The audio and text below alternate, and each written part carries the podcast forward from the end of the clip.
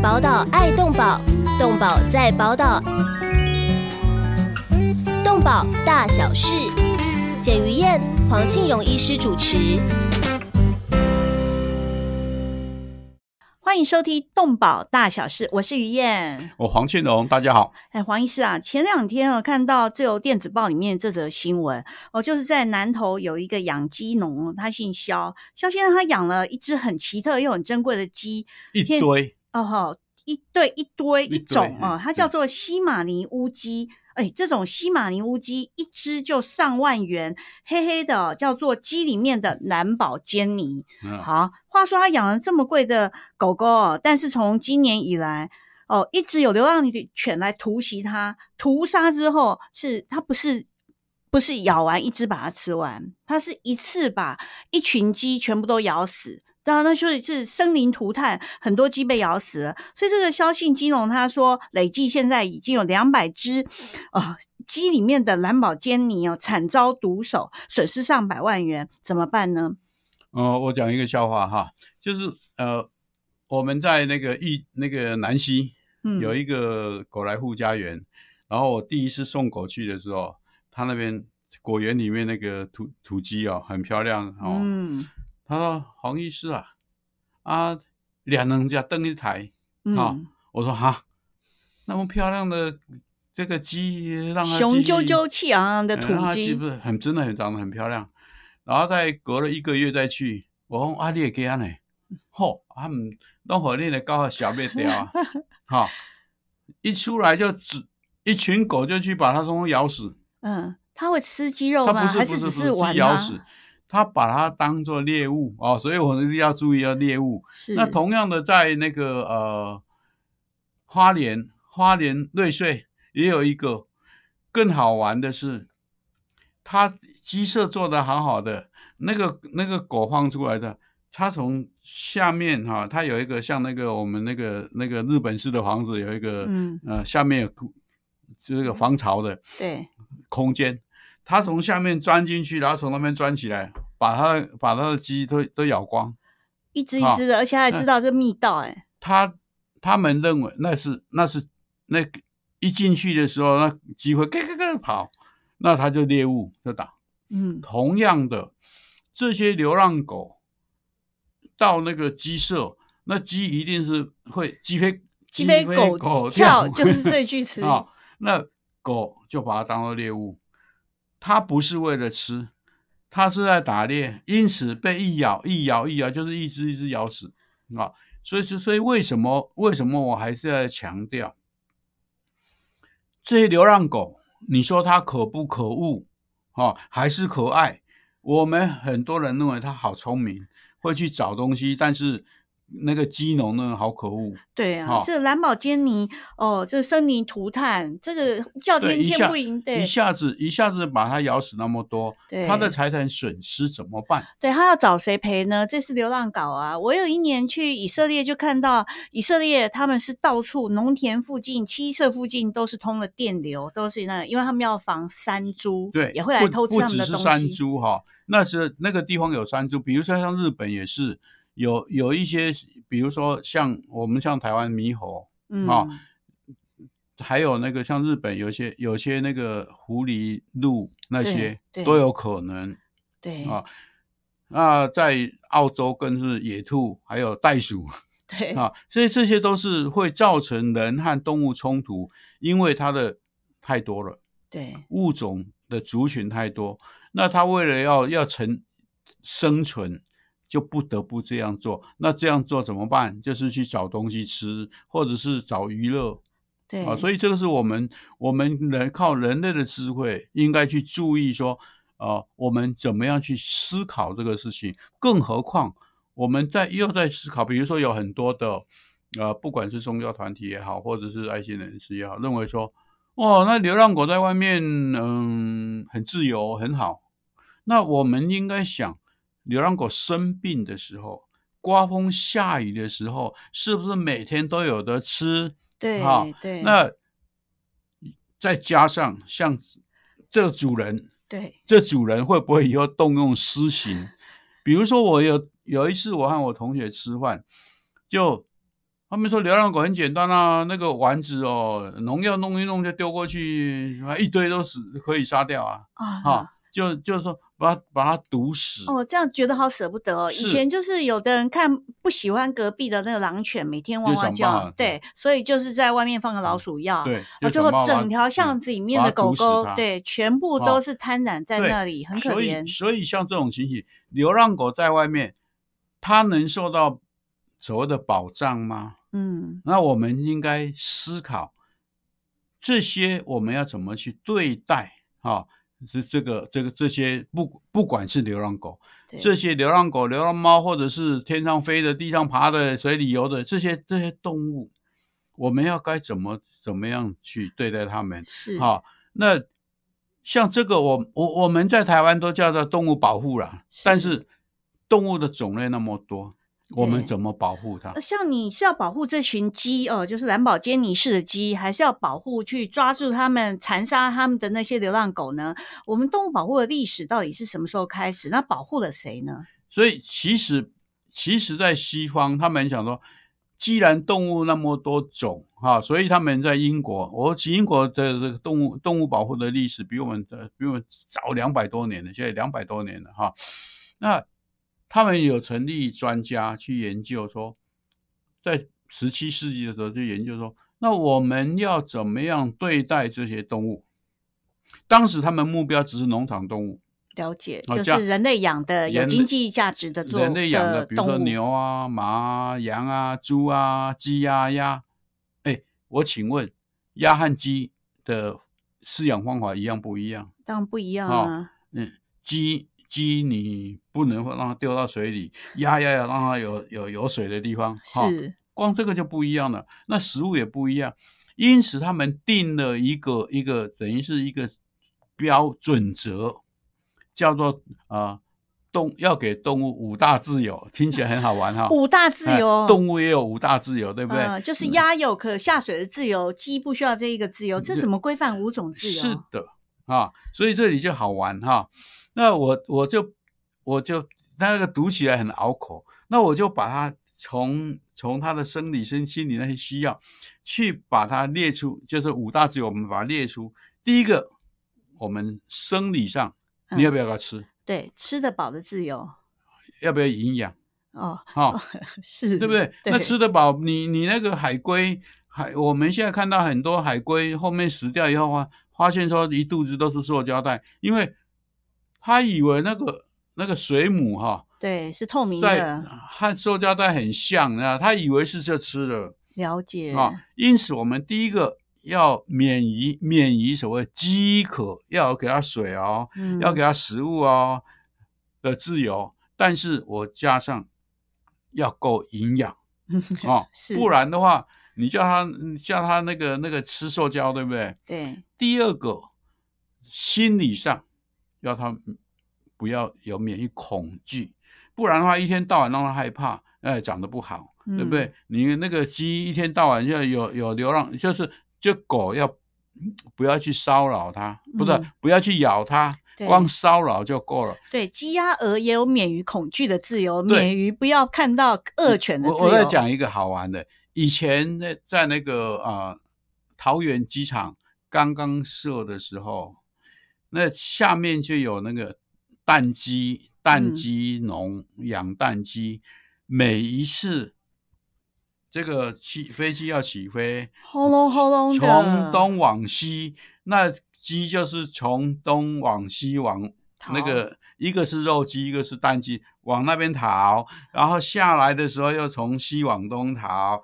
然后你就发现说鸡一个长不大，第二个蛋不生蛋比较少了。哦，是，啊，这个就是上去下来都骚扰他，对，所以免免于恐惧的自由后来呢，啊，搬家吗？还是政府有补贴他？那只好 那只好这个那个机场搬家咯。哦，哎是哎，那个你你总不能叫飞机搬嘛，飞机所以一定是那哎那群是鸡被搬了不。不是不是这个飞机场搬家，是我们嗯养鸡场搬家。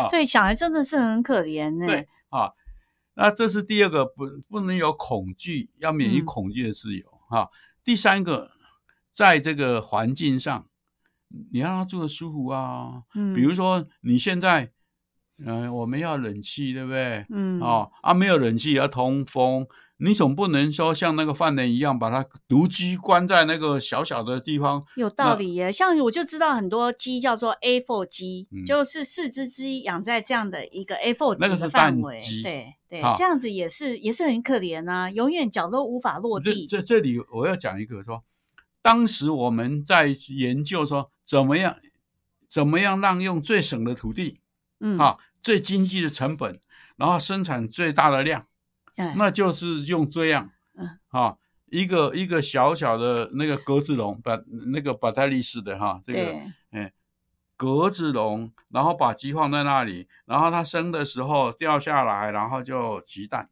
啊，是这个是捡蛋也很方便，科学养鸡。是。那现在慢慢的发现说不人道，嗯所以现在叫人道续植嗯。啊，要让这些两只脚的脚能着地，要接地哦气，是是，所以就会有所谓的那个那个把它野放啊，就是粗放在这个自然环境之下，让它还有还还有更好玩的，要给它做那个产蛋箱，哎，让它进去里面生蛋 是啊啊！现在产蛋箱旁边再加上一个自动这个让它这个这个对啊，捡蛋医，师我看过这种很棒的器材，不过我有朋友食物上养了一百多只鸡，那才一百多只，人家讲几万只啊！对我说他那一百多只鸡，你不管给他做多金碧辉煌的，嗯那只鸡就是喜欢生在外面的土上，那也是也有各有所好的，那个是习惯。对。像有一些我看大陆的一些一些那个呃养土鸡的哈，是。他就自己会去小洞呢，藏藏在洞里面对。啊，然后他们用一个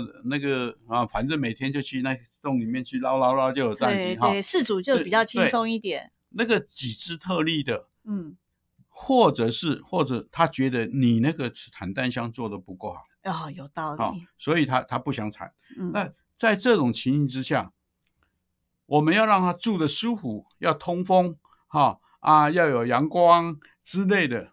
所以什么通风、阳光，然后这个我们舒服都要去思考。对，所以在环环境上，免于遭受所谓的紧迫的自由。啊，是比人啊过得都还好，还有再来就是在保健上，嗯，免于遭受伤害、疾病或传染病的自由。是，所以，所以我在我我一直在想说，我们这个我们政府单位哈、把动保和这个防检分开，其实整个大的解眼光来看，动保本身所谓动物福利本身就已经包括了，你看前面的保护，对，后面的医药啊，检检疫查，对，哈、所以它应该是在一起的，应该在一起的。嗯，所以，我们这些所谓的专家，一天一天到晚讲说，我们的呃要一个动保师要什么，他们的分类本身就就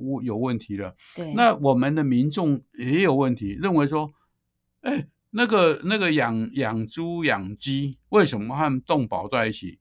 事实上，你没有动保，养猪养鸡就不会好。对，像像我有一个朋友在卖那个鹅肉，哈，呃，改天我们吃了啊，去吃吃看，不不是会寄过来，啊，那个 那个茶鹅或者是柑橘鹅或者是什么哈，哦，那他有一天问我说：“哎、学长，我们鹅也有鹅也有动物福利。”我说：“嗯我请问你养鹅要不要给它吃好的营养？要。要不要给它好的环境？对，要不要让它打预防针，免于生病？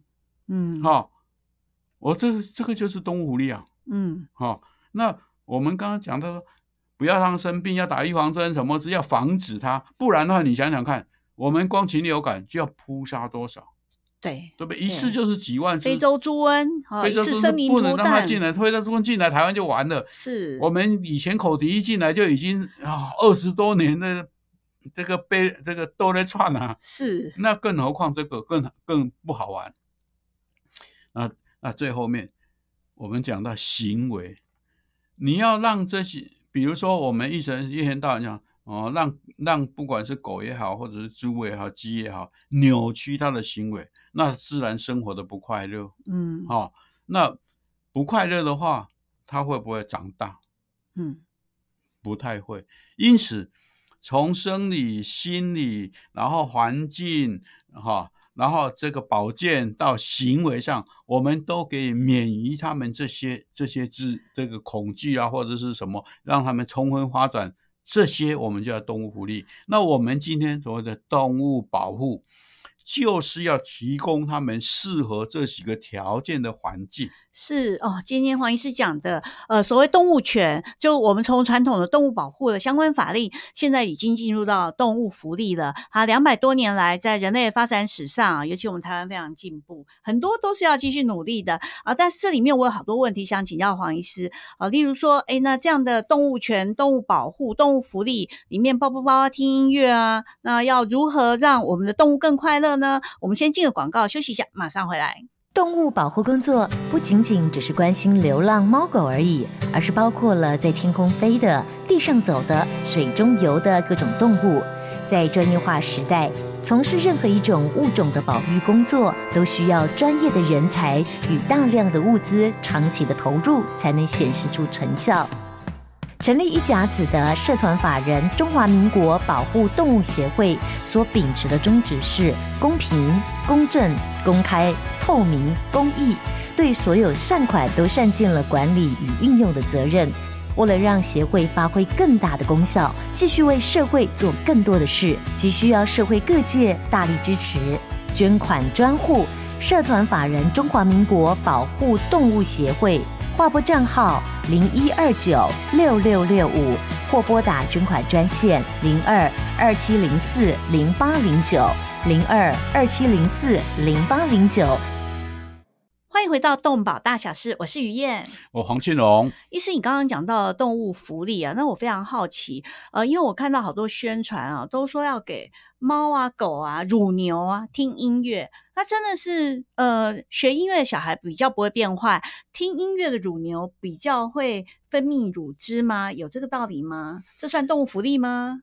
呃，我们刚刚不是讲动物福利里面给它适合的环境，心理上，嗯，好，环境上让它都觉得很舒服。那心理上它不让恐惧。我们音乐音乐本身有安抚人心的作用，嗯，尤其是你。我们只要是去去去这个啊，注意去分辨宗教的音乐是不是频率都很平稳，嗯，而且很规律的，就是平稳的低沉低沉平稳，而不是尖锐。对，哈，对。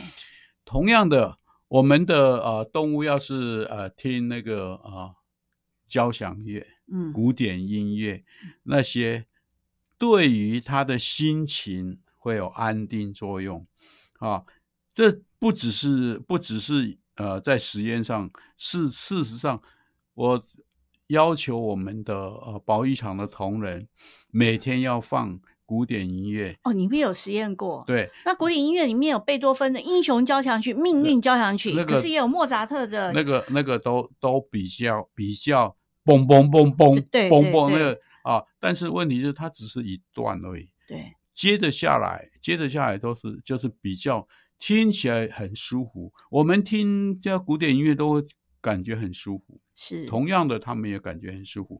因此，我们在这里面进来的狗，在这种天天放这种情形之下，那个情绪比较稳定，比较一个是呃比较不会乱叫，比较不会打架。哦，真的，食物上有感觉。啊，傍晚的时候，我就会要求放佛经。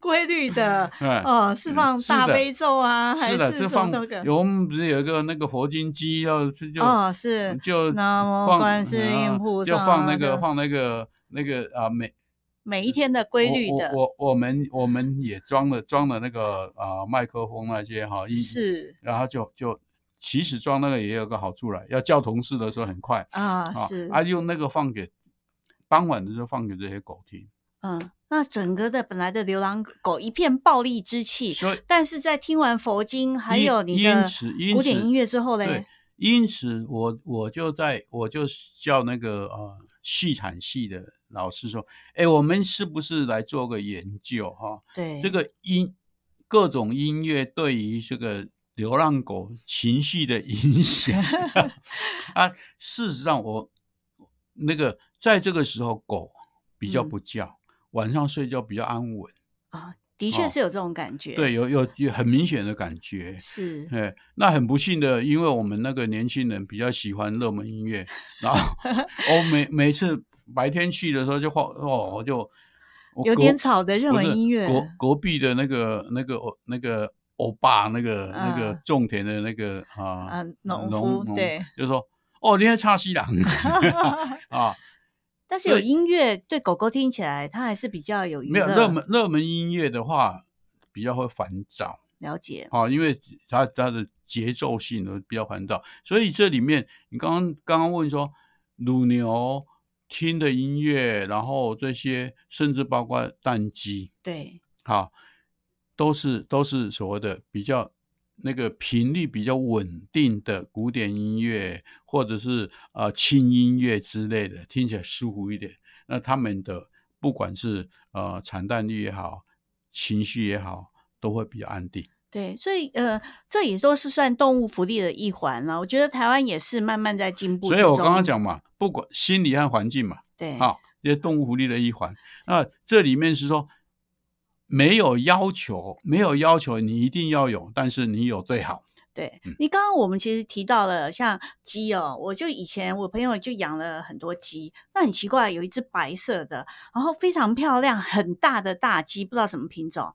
我一进去的时候，他就立刻知道客人来了，他就转身回转，一个飞踢就往身上踢过来。诶，我就想说，难道这只鸡是认得我吗？知道是客人来了。后来那个主人就跟我说，他每次那只鸡就是桀骜不驯，所以后来有一次催眠的演艺人员，呃，是有一个徐老师，他就有一天要表演催眠，所以他就把这只白色桀骜不驯的大鸡，妈那天还帮他洗澡，洗好之后打蝴蝶结，送去给 呃徐明催眠。后来他就把那个画面给我看。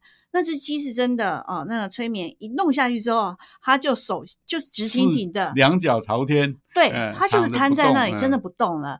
但是我下次再去拜访的时候，再遇到这只鸡，我就想说应该乖一点了吧。催眠之后，结果没有，它一遇到我，还是走过来回旋回转，又想要再飞。不是他，这是他这他只鸡认得我吗？他认为他认为你是外来物种入侵他的地盘。是啊，这嗯也是啊。但是啊鸡有这么我聪明？呃我我请教，他家有没有有没有母鸡？有啊，有有，那更糟糕。他认为你被这个是跟他真的他去爬七了。哦，所以嗯鸡也有狗狗的这种功能。任何的生物，任何的生物，它为了生存都会有地域性，只是它地域性保护地域性强或弱。嗯、啊，那强势物种保护地域性越强，那弱势物种是说啊，让你让你让你，但是我想办法蜕蜕变，去变到和你差不多，和嗯你无法分辨我趁这个只是这个中间混吃混喝，然后我生存下去，繁衍下去啊，物种生态就是这样，哎，对，那么所以像这种鸡哦，因为后来也有很多的蛋鸡，像我们刚刚讲到的动物福利，现在很多人买鸡蛋的时候，根本就是它上面有各种啊 GNS，有什么有人道，有什么的。然后接下来就有人跟我说，呃，你为了鸡的动物福利的话，应该要买哪一种鸡蛋？是我们需要这么努力去辨识是这些，但你它对于动物界的福利是有你一颗？鸡蛋，你一颗鸡蛋这个二十块或这个三十块，和你一颗鸡蛋十块钱，你要买哪一种？啊，这里面我们必须去思考。所以，所以在从动物福利的立场，我们当然希望能够所谓的人道养殖，让所有的鸡都能够在地上走，然后自己做窝生蛋，嗯，最好是这样。成本一定很高。接着下来，请问台湾的土地成本有多高？嗯，我们一一公顷土地动不动就是几千万，人家一公顷土地几千块。对对，第一个，第二人工，好、第三个饲料，我们的饲料基本上都是进口的，对，原料都进口。那在这种情形下，你的生产成本一定很高。那我们口袋有多深？要知道说，我我假如今天我一个月一个月这个收入二十几万啊，那个几千块算了啊，嗯无所谓。这不是啊，我们有有多少那个才才两三万块嗯，的收入，那你要叫他买那么高的那么么昂贵的鸡蛋是真的撑不下去。对，那他怎么办？所以才会有，才会有我们过去所所谓的呃格子笼的饲养、集约式的饲养，就是降低生产成本，提供良好的肉质啊，去去这个给消费大众。这是我们我我们在从事所谓的动物福利的过程里面，嗯。我真的我我很务实啊，我是务实的 呃动物福利工作者，要去思考说，我们要考虑那么多人要生存要生活，嗯，那这些生存生活，我们怎么样提供它便宜啊，然后好吃，然后这个品质又棒的畜农畜产品，对，这是我们必须考虑。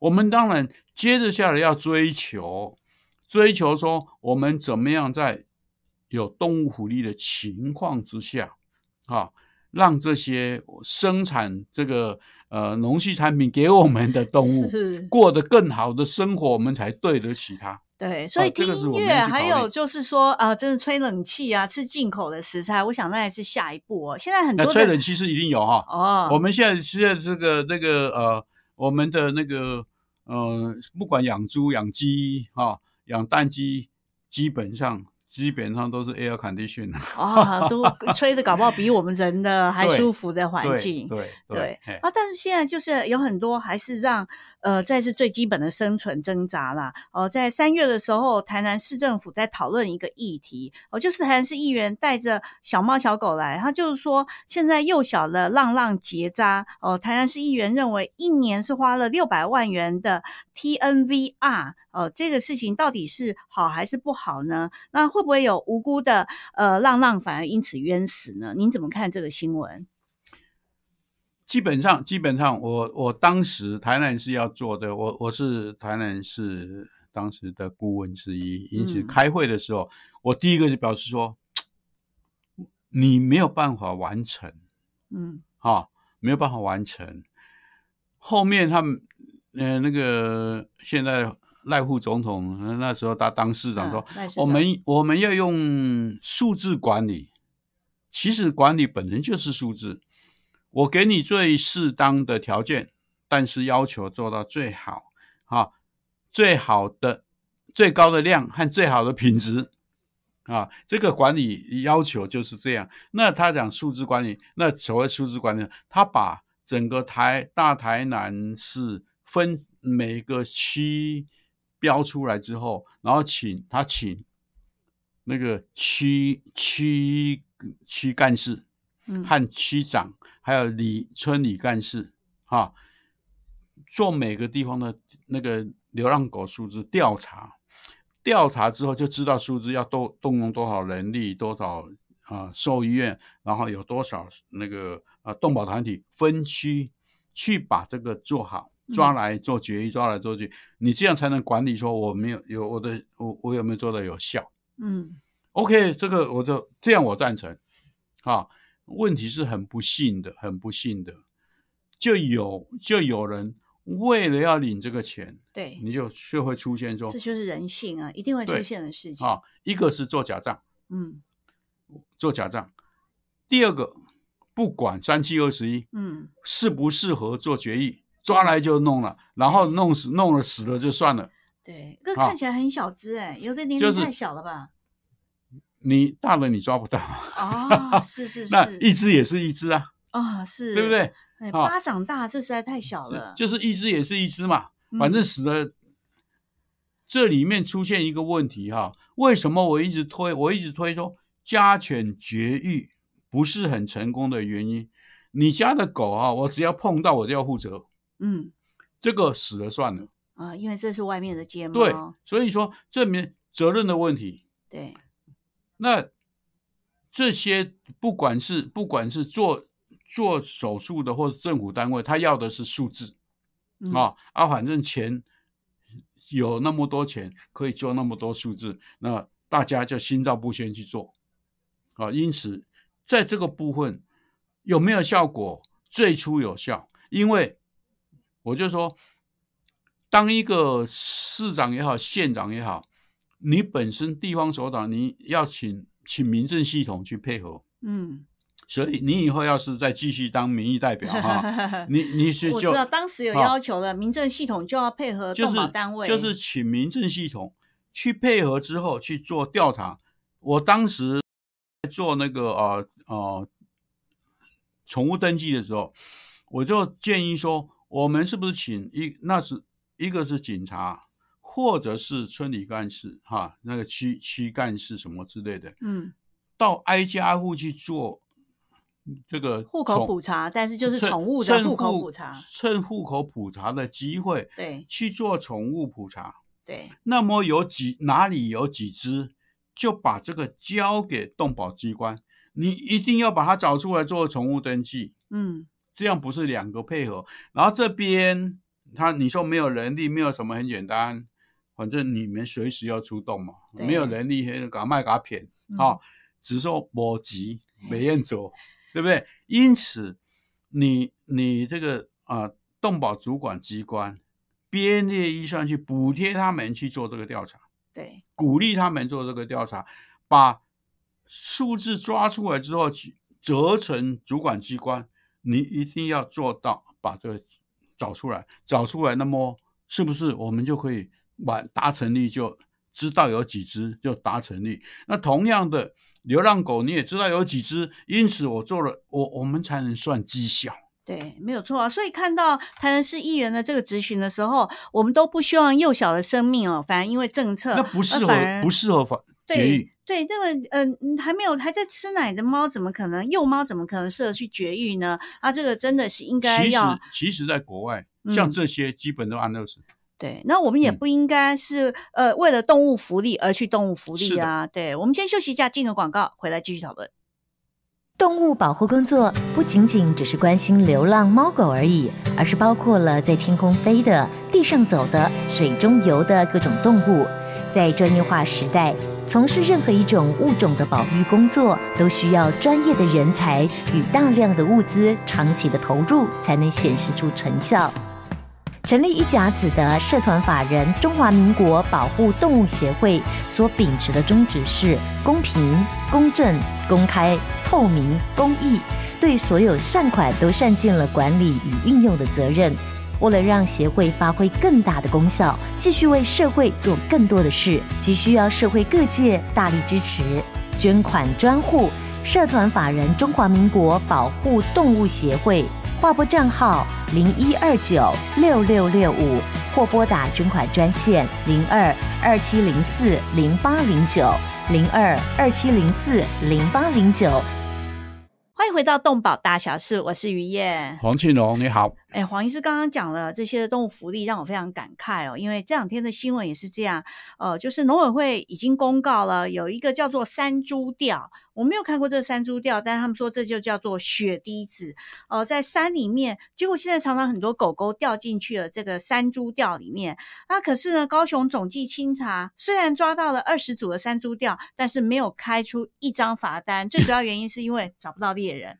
第一个，第一个，这这种东西哈、其实不管是动保法也好，或者或者野生动物保育法也好，都有公告禁止，比如说什么啊，捕兽夹啦，呃，电呃电鱼的啦，毒什么枪啦，什么，包括这些删删除掉之类的哈、对，那问问题是说，第一个，第一个，它放在哪里？一荒郊野外啊，对啊，放在哪里？我们过去像动保法里面是说，假如放在你们家的田里，嗯，你要负责，一个是检举，第二嗯个清除了解，这是动保法。啊。这是动保法，因为我们动保法讲的是人类管理的脊椎动物，嗯，但是野保法里，野保法这些这些都在山里面，对，那很简单啦、我放在那个呃，不管是国呃国国有财产局的土地，或者是那个林务局的土地上，你林务局要清啊。因此，嗯，他放的时候你根本不知道嘛。对，所以纵然被你这个这个去查到清楚，说有有捕兽夹也好，嗯山猪吊也好，捕兽夹还要工厂制作，山猪吊在自己在家就可以制作很。简单吗？它是什么样子呢？它是用绳子嗯，啊，用用那个钢钢钢索，嗯，然后加上那个啊，往上，可以有弹性的那个竹子或者是是树木之类的，绑在上面往往下拉，然后你只要是踩到那个嗯脚就被套住，哦然后就拉上去了，啊，就像我们看那个啊。那个呃越战的电影一样哦，就被吊在半空中。上面啊，看起来就觉得有点舍不得，因为会很多犬只会误伤，甚至有的呃，这个不止啊，不，我我你要是足够足够的那个记忆力回忆说，我们不是有那个熊嗯有被山猪吊掉了，而且而且这只熊还不是只有一次，好几次两两次还三次的嗯，哈、然后叫血滴子哎。但是看起来非常残忍，你把它倒掉，而且短时间内猎人也没有发现，也没有办法去救你。第一个或者是去它放的时候会放很多，嗯，放很多，他不可能天天去寻，有些刚离开以后不久就就被钓到，然后钓上去之后，第一个就是那个被钓的脚会不通，你要是刚好不幸呃钓到脖子，嗯，嗯、那就一命呜呼就了。一命呜呼啊。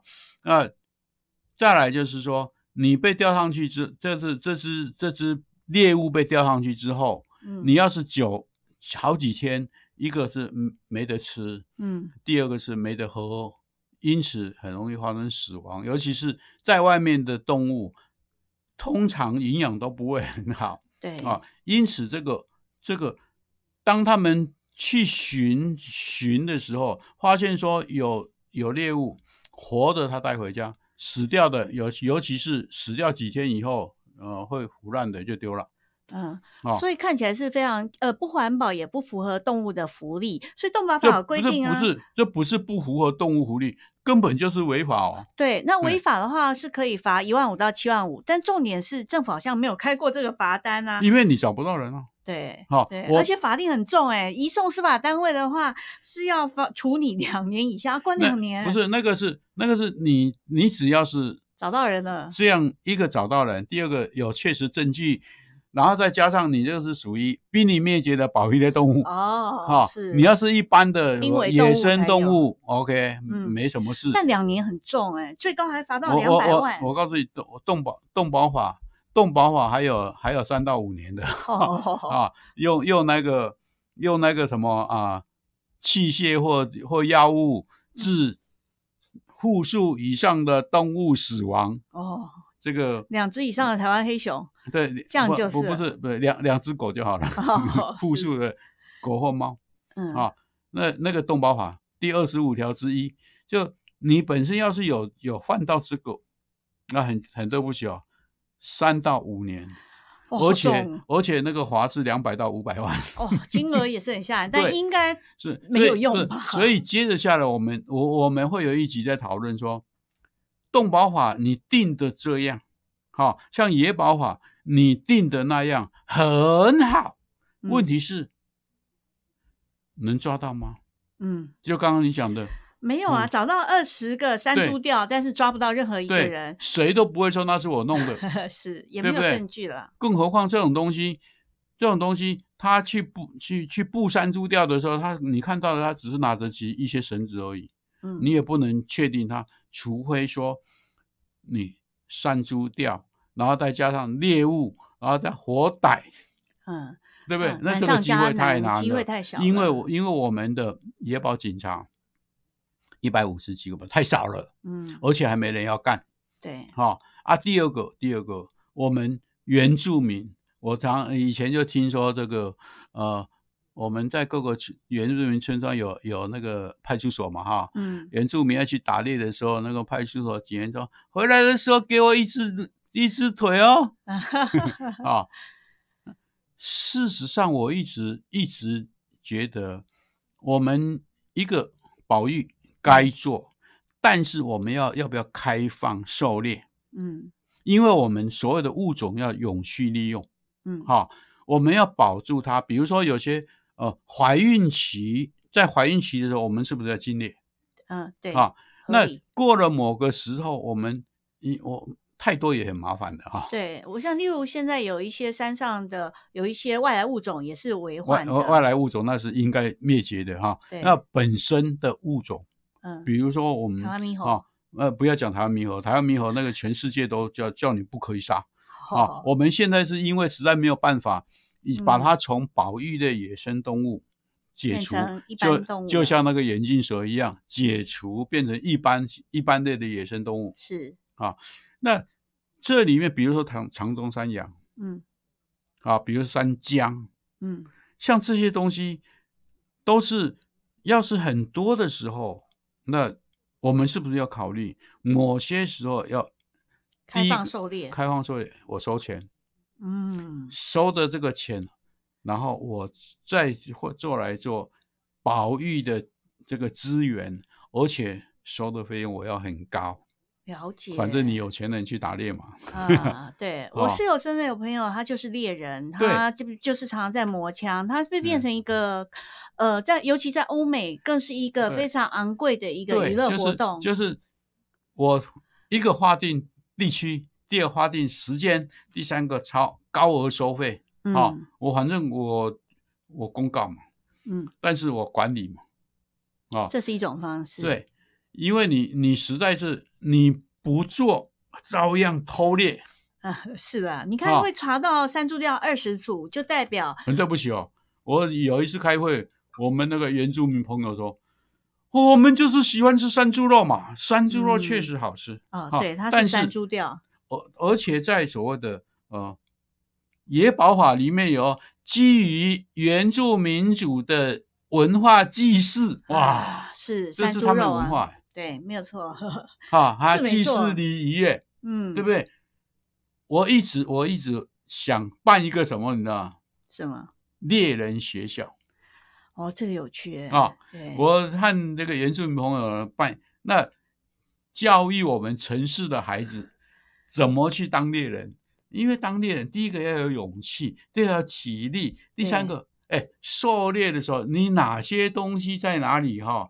你必须要知道季节、环境，你才能找到猎物哦。对比如说像我一个朋友，他专门拍那个野生动物，野生动物，人家去拍那个鸳鸳鸯，到那个武林农场拍鸳鸯，他拍是说说拍了一年还是都没有拍到，结果他他看一看时间，一个月就拍完了。啊，这需要智人有，他要知道鸳鸯的习性，在什么地方出没，那么接着安排好最好的对环境，到然后他他要怎么样去伪装？对哦，因为有一次他带我去，我我只踩到一根竹的声音，本来他你看看没有，然后一踩到那啪一声，就飞走了。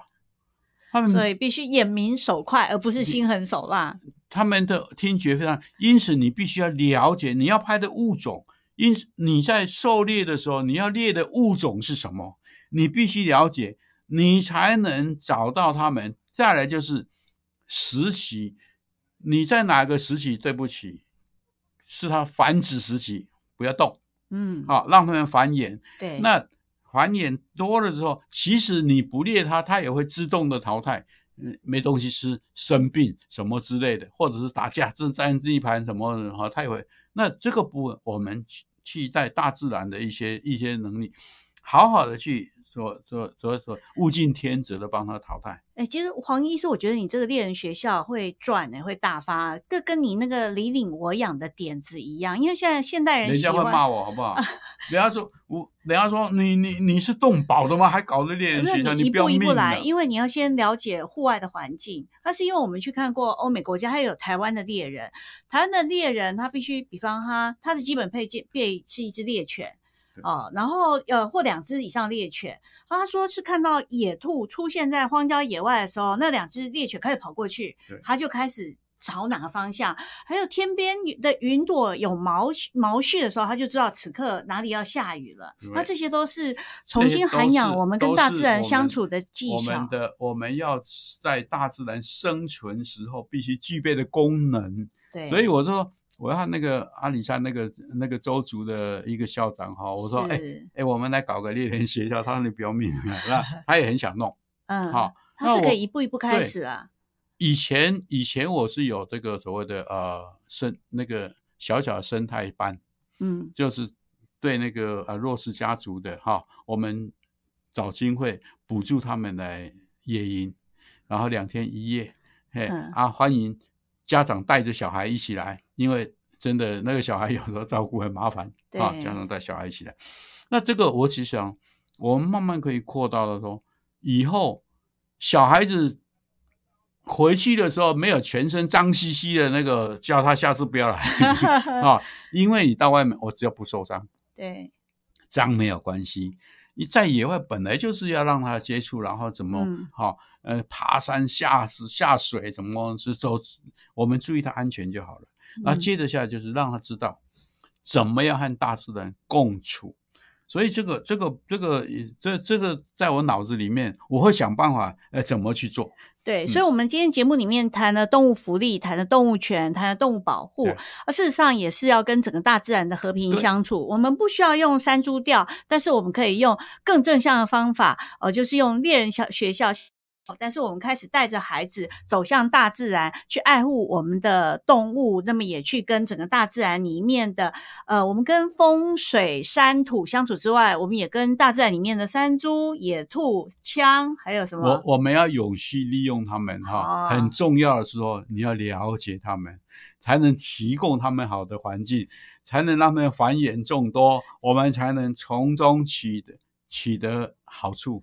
比如说，我们要是我们的社会没有好的环境，你你说那些商人能生存吗？不能生存，我们怎么抽税，对不对？对同样的道理啊。对，呃，今天真的非常精彩哦，就是从呃狗狗从各种方式来谈到台湾的动物保护，也希望你们锁定我们动保大小事。我们每周呃除了猫狗呃鸡鸭各种的，其实我们也谈的是整个人跟动物界的和平共存。而且还有一个好处，就是说，假如我们听众朋友想要听什么，或者是有什么意见，嗯，可以呃一个是呃给我们电台，或者是呃嗯，我们电台叫宝岛联播网网，对还有或者中华民国保护动物协会都可以提供这意见，然后我们会安排时间，好好的来谈这些东西，对，说不定。呃，还能够邀请您上节目，对呃，来共同讨论。太棒了，我们下礼拜见喽，拜拜。好